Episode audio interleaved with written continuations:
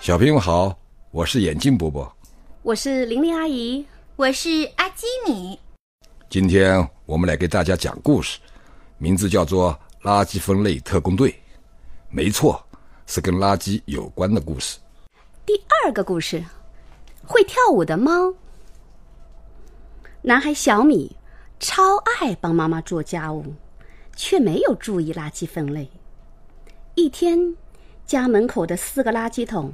再也受不了了，他们化身成为四个神秘来客，来到了小米身边。他们分别是文文、烈焰小勇士、明明、铃木守卫者、航航、新生态开拓者、周周、厨房大胃王。小米认识到了自己的错误，和文文、明明他们成为了好朋友。也让我加入垃圾分类特工队吧！求求你们啦！哎呀，真拿小米没办法。武艺高强的队长文文正想跟小米解释，胸前的垃圾徽章呜呜发出警报：有情况！垃圾分类特工队集合！文文大喊：“林默守卫者明明辫子上的星星又发光了。”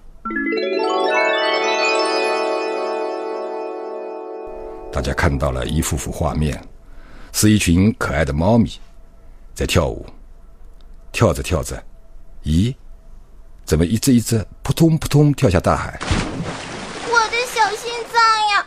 这些猫咪是怎么啦？这是猫舞蹈症。文文看了一眼糊里糊涂的小米，来不及解释了，跟我们去看看就知道了。为了垃圾的公平待遇。垃圾分类特工队出发！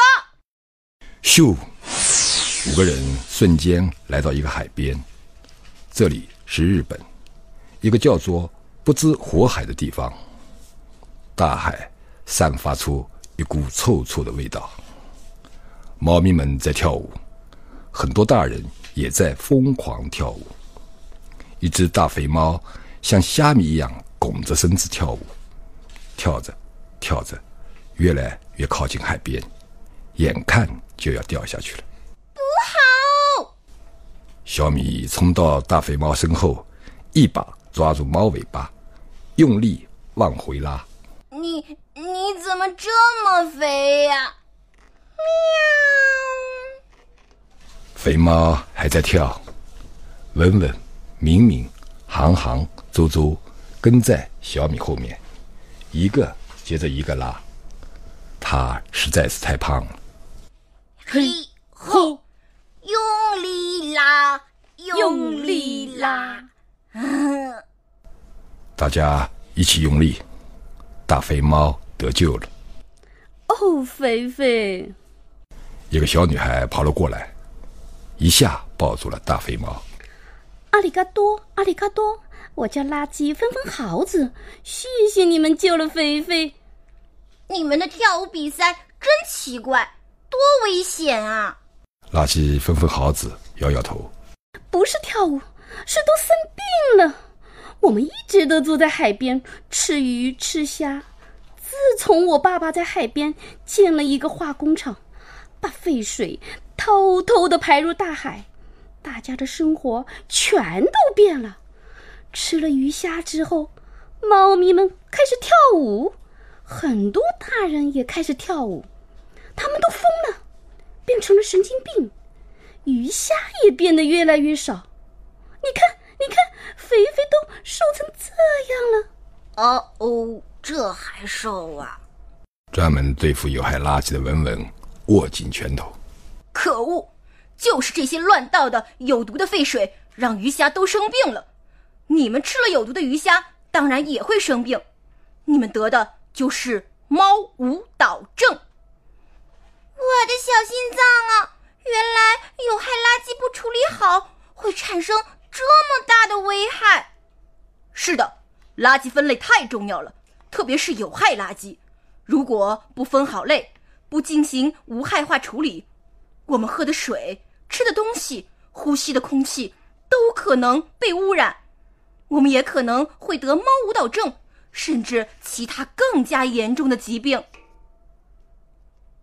妈妈呀，我还想活得比一百年还要久呢。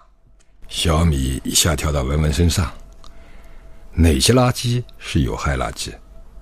垃圾分分好子说：“我现在知道了，我来说，我来说。过期的药品、飞灯管、杀虫剂，这些都是有害垃圾。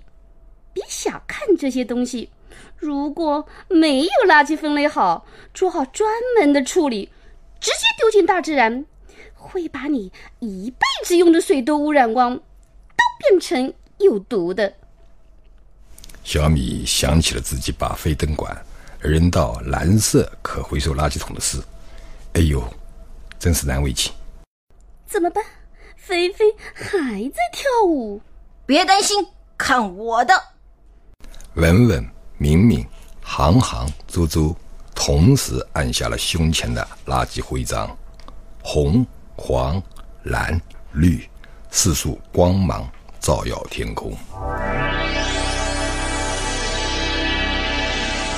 文文飞到了光芒的正中间，大喊：“向有害垃圾发起进攻！”光芒迅速洒向了不知火海的每一个角落。神奇的事情出现了，肥肥停止了舞蹈，拱着身子跳舞的人们也一个个清醒过来。啊，我们刚才。我们刚才是怎么了？不知火海恢复了原来的样子。阿里嘎多，谢谢你们，垃圾分类特工队。不用客气。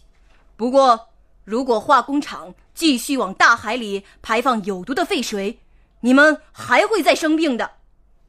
我错了，啊！我也不知道后果这么严重。我就是垃圾场的老板。我马上改正，废水还有所有有毒的垃圾，我都会分好类，交给环保专家来处理。化工厂老板不知什么时候也来了，哭着说：“原来他就是垃圾分分好子的爸爸。”我一定会监督爸爸的。喵！